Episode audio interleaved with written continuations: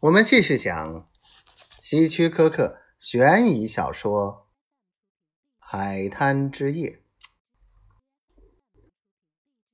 乔治沿着汽车行驶的方向奔去，他已经非常疲倦了。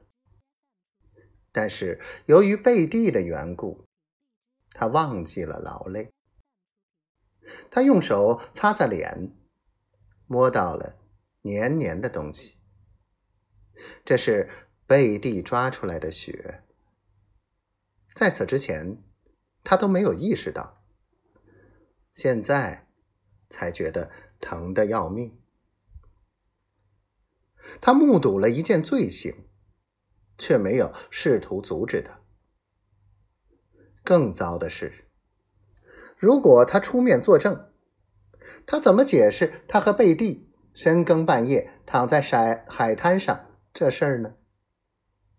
如果报纸刊登出来，这可不好。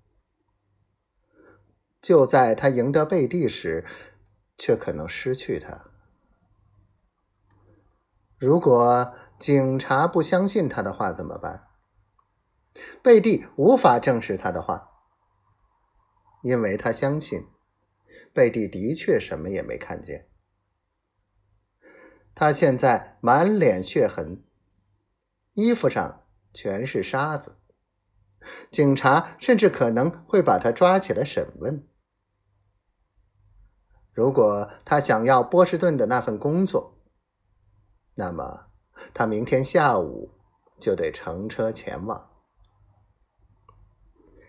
他看到飓风角附近停了好几辆车，车灯明亮，他感到非常紧张。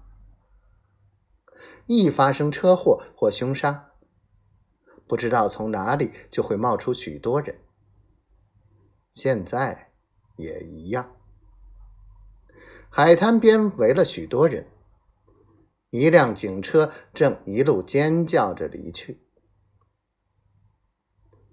乔治挤进人群，听到人们正在议论纷纷。